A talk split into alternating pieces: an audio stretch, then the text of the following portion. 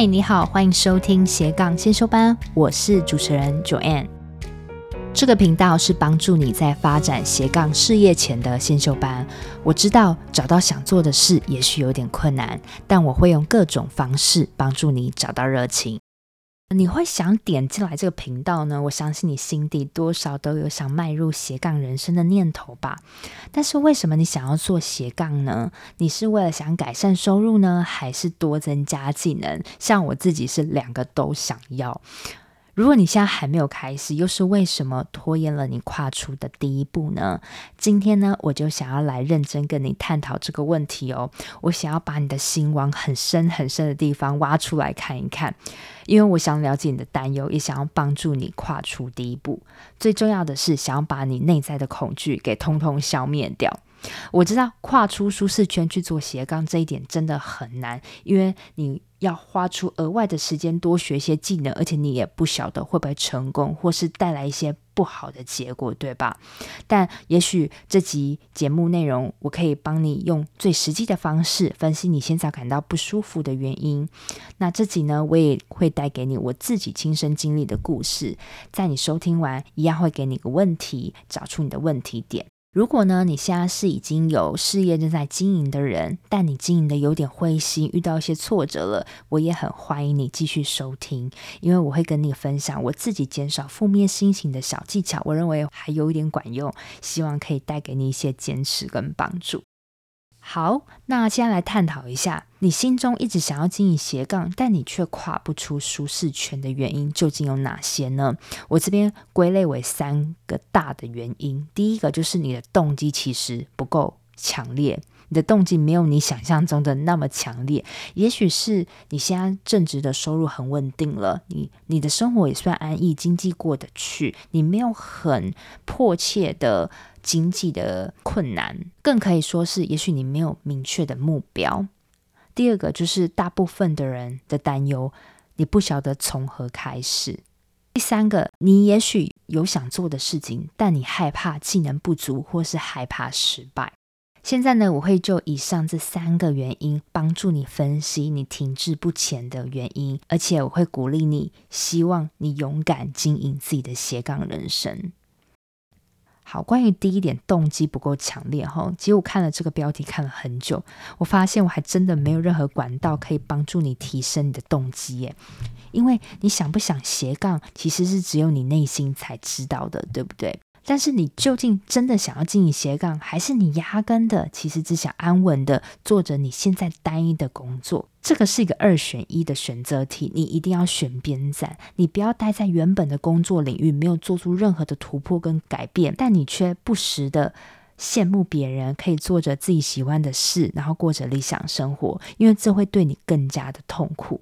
如果呢，你今天心里其实是比较偏向做单一的工作，我认为认命好好的经营现在生活也没有不好，因为没有人逼你一定要做斜杠嘛，因为每个人人生规划就不同，斜杠也没有真的比较好，因为斜杠反而还更累嘛，对不对？因为每个人有每每个人的人生价值观嘛，我非常尊重每个人的选择。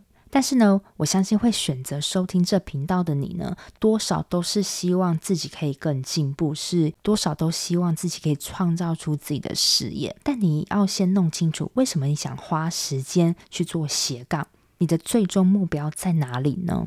那我可以举一下我自己的例子好了。我最终目标做斜杠的目标，是因为我想要提早找出我的热情的事业。我希望以后呢，我的理想生活就是我的事业跟工作是可以融合在一起的。那我希望呢，我可以尽早达成我的理想生活，因为时间是不等人的，所以我想要现在即刻起就做着我喜欢的事情。等你真的想清楚你的动机了，我们才能继续谈下去。那。你的这个动机一定要时常放在心里，提醒自己，因为这是你最初的初衷。好，第二点，不晓得如何开始，这一点其实也是大多数人最困扰的地方哦。你不晓得自己对什么有热情，但是我想问问你的是，你真的有花很多时间探索自己的热情吗？就如我上集所说的，我自己也曾经迷惘过很多年嘛。但我后来发现呢、我会有这样的自我质疑，都是因为我那个。那个时候啊，处在生活很平稳的状态里面，也就是我那时候在舒适圈里活不耐烦一阵子了。我那时候很有点小废，我那时候没有去增进自己，也没有去接触新的挑战。但是呢，我内心其实知道我未来的理想生活模样是什么。我会这样子一直在。想一直很痛苦的妄想，其实都是因为我在舒适圈内看着舒适圈外的世界，所以我才会那么痛苦。如果今天的生活完全是我理想的模样，我也不会再想着外头的景色了，对吧？所以问题就来了，你有发现吗？你现在向往的生活其实都是在你舒适圈外的。你一直想要打造一份有兴趣的斜杠事业，但你却不晓得能做什么，但你却又不花时间努力的去探索自己。你深深知道自己有这样的弱点，但你却不勇敢碰触它。说到底呢，这些都是你想经营斜杠的动机，决心不够强烈。我来分享一下以下的实际方式呢，可以更快帮助你找到你自己想经营的事业。那这也是当初我所采用的方式。你可以在下班后利用三十分钟到六十分钟，努力去激荡，利用你最重视的人生价值观，再去加上兴趣或擅长的事。什么叫做人生最重要的价值观呢？如果你今天是新来的朋友，你可以听我们第一集，我这边有去介绍。这个人生价值观是影响你内在最重要的一个灵魂。例如，我自己是成就感，那可能很多朋友他是帮助他人或是得到尊敬等等，每个人都不一样。那你也可以到到我们的社团 Facebook 社团去下载这个练习表单。那你用利用你自己人生价值观，再去加上兴趣或擅长的事，你用这样子的组合努力去发想一个月，看你能做些什么。那你一有任何灵感，你就写在你的小本本里面。那可能你有灵感之后呢，你不要放弃这个得来不易的灵感哦。你可以去多听相关领域的 podcast，或是关于这个灵感的书籍，或是影片，你深入去了解一下这个领域都在做些什么。那也许你可以在这个并发的过程中呢，你也会激荡出更多的想法。那这更多的想法，你也都一定要如实记在你的小本本里面。这样认真生活过一个月看看，也许你脑中呢已经有一两件你可以做的事情了。只要这一两件事情你自己没有很讨厌，你就马上立马去做做看，因为光又想的是无法知道你适不适合的。你千万不要花时间在想，你要做了才知道你适不适合。就举我自己的例子好了，我最重视的人生观是成就感，那我兴趣跟擅长的是讲话跟销售，所以我把成就感加讲话、销售组成起来。我在想说我能做些什么，后来。我其实脑中有一些想法，比如说像演讲啊，或是做 podcast 啊。其实演讲，我在我去年其实我办过一个演讲，但我认为其实是有点失败，还是有点怕在众人面前去讲话这样子。后来我发现，诶，做 podcast 好像似乎是我可以起步的第一点，所以那时候我也没有想太多，我想说那我就试播个一集看看。那没想到真的得到了很多听众的。非常好的评价，所以我那时候也让我有了自信心。我也认为，诶，这也许是我可以试试看的领域。所以我提早做了测试，这个阶段可以有助于我认清我适不适合要继续走下去。好，如果以上的方式呢，对你真的没有管用，你花了一个多月，你还是激荡不出任何想法，我认为也没有关系。你可以当一个资料的搜集者。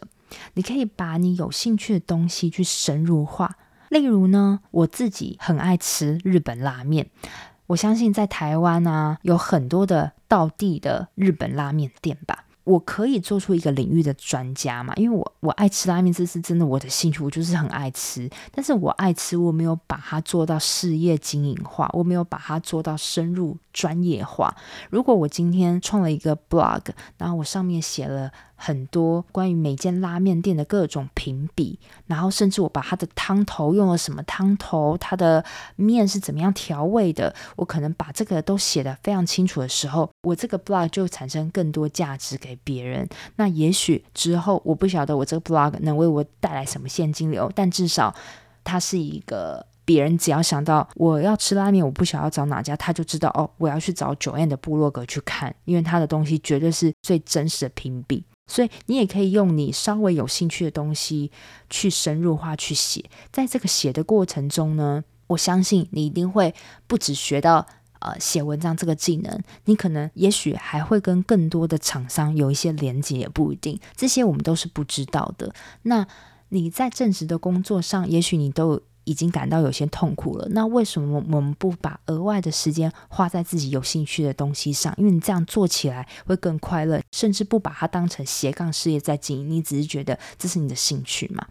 那之后呢，我也会在后面几集去跟你探讨，要怎么用你自己的兴趣去发展成你的事业。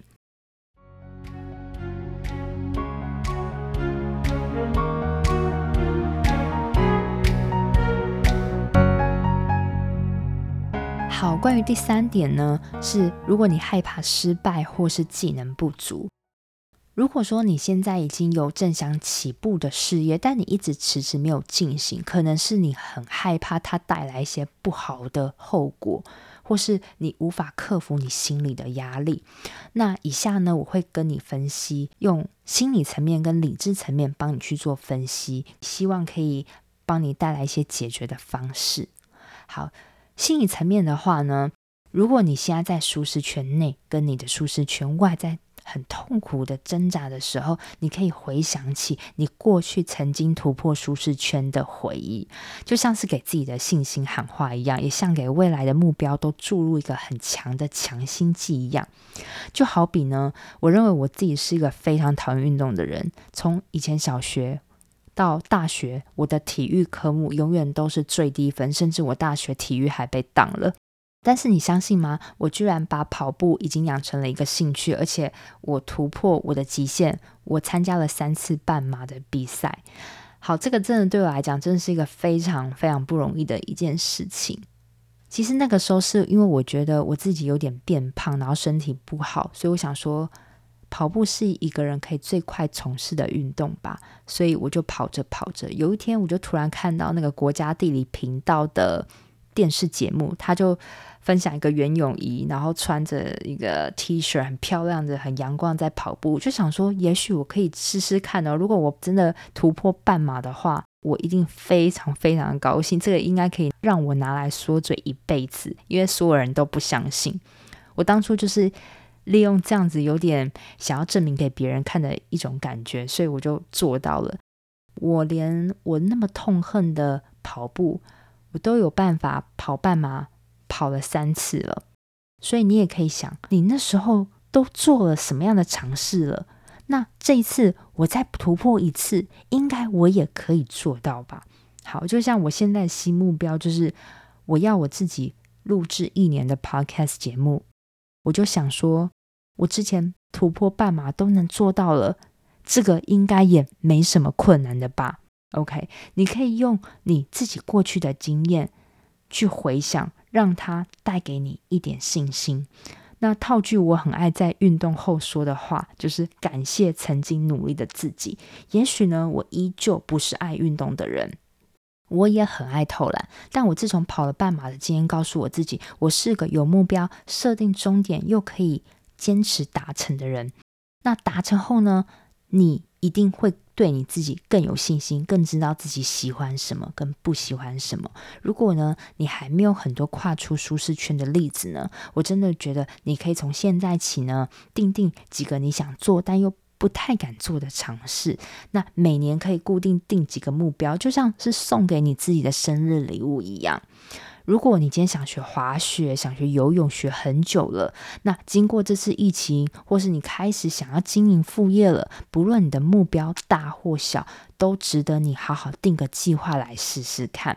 因为你慢慢累积这些不适感，你慢慢一一突破达成后，你会发现你自己的舒适圈会更扩大。那舒适圈就是自己的能力圈。如果你能力圈越扩越大，这个会帮助你未来的事业更好。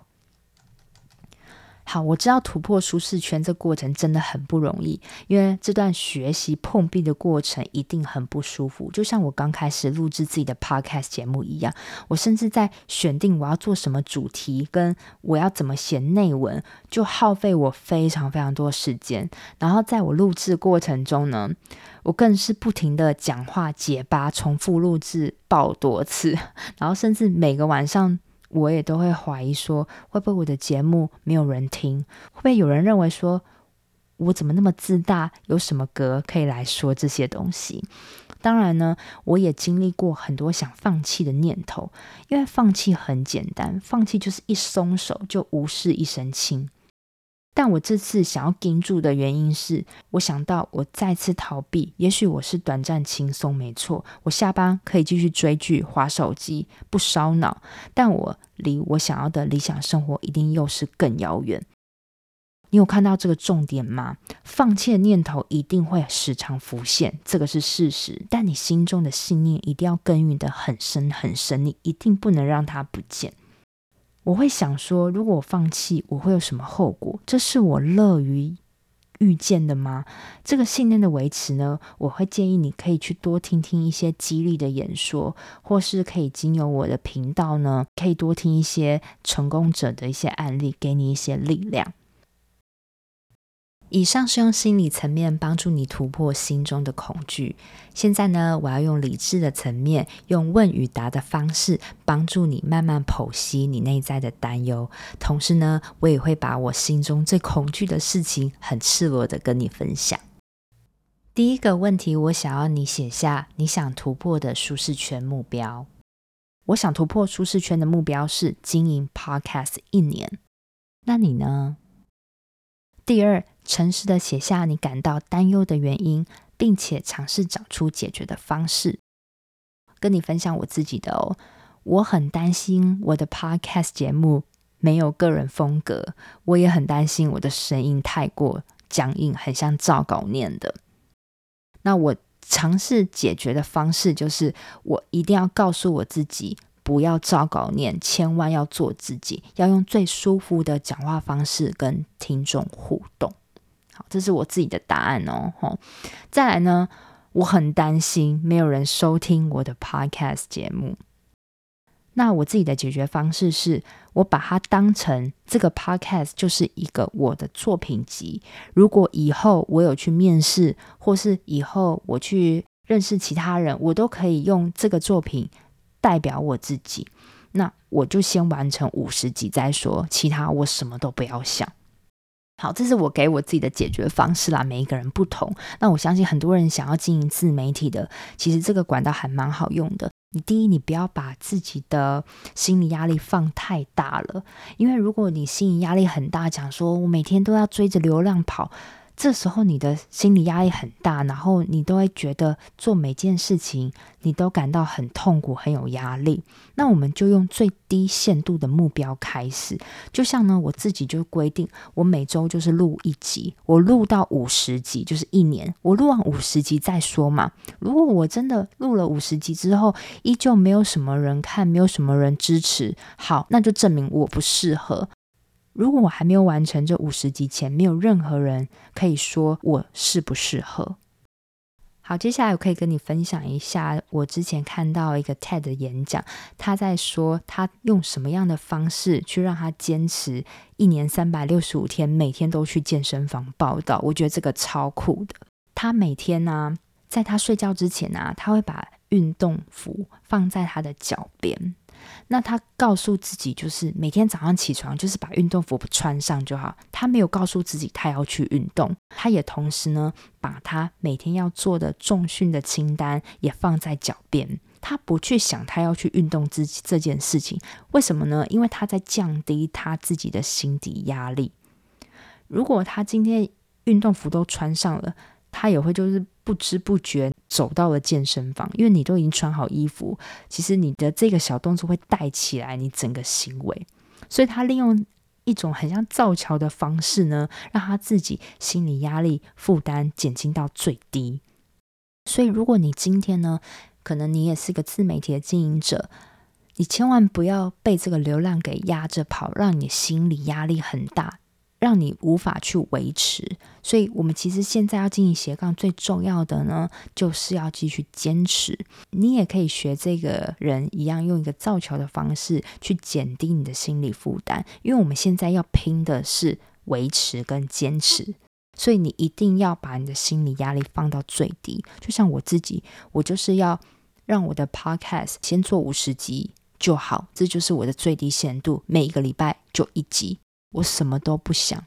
我就是先做到这个再说，很多东西都是靠累积的，所以你千万不要很快就放弃自己。另外呢，我也很害怕别人说我的 podcast 没内容、很浅白。我的解决方式是，那我就必须要更努力去摄取知识。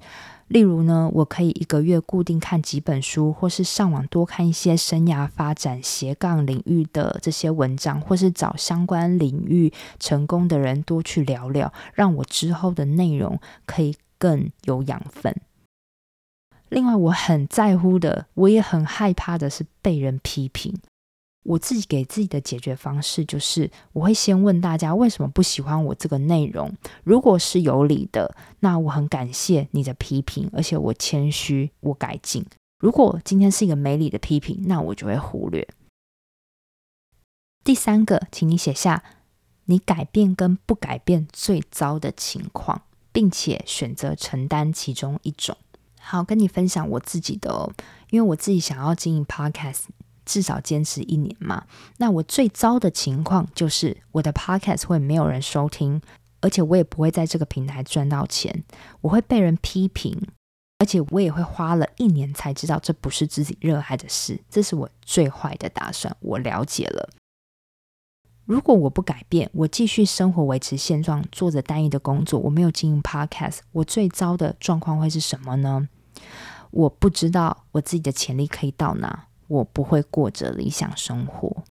透过以上的对答呢，其实分析后都发现啊，其实你的担心啊，大多是来自你心中那个小恶魔。我自己其实也是。那如果你今天是克服恐惧，其实你会得到的东西更多，对吧？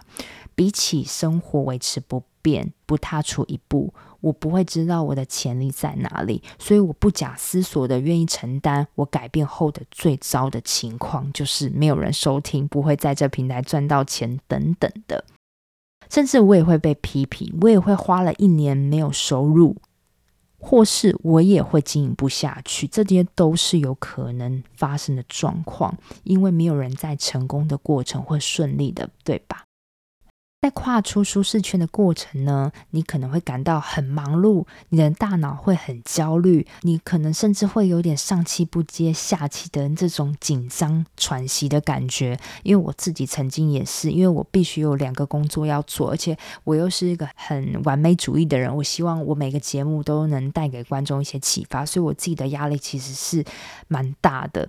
但是，其实如果你现在已经在不舒服的过程中呢，那我非常恭喜你，因为你就是在突破了。给你自己一点时间，回头看呢，也许你自己就莫名跨出了这个舒适圈。现在我快速跟你归纳自己的重点。本集重点：想经营斜杠却跨不出舒适圈的原因跟解决办法。第一，动机不够强烈，那就选择斜杠还是单一工作。决定好你要哪一种。如果你是走斜杠人生，请你清楚你的目标。第二，如果你不晓得如何开始，你可以从你人生最重要的价值观，再去加上兴趣或擅长的领域，用这样的组合，认真在下班后去发想六十分钟。等一个月之后呢，也许你心中已经有几件想做、可以尝试的事情，请你 just do it，马上去尝试吧。第三个，如果你心中已经有想做的事情，但是害怕失败，请你分析自己感到担忧的原因，并且努力找出解决方法，并且你要试想改变跟不改变最糟的情况，而且承担其中一种。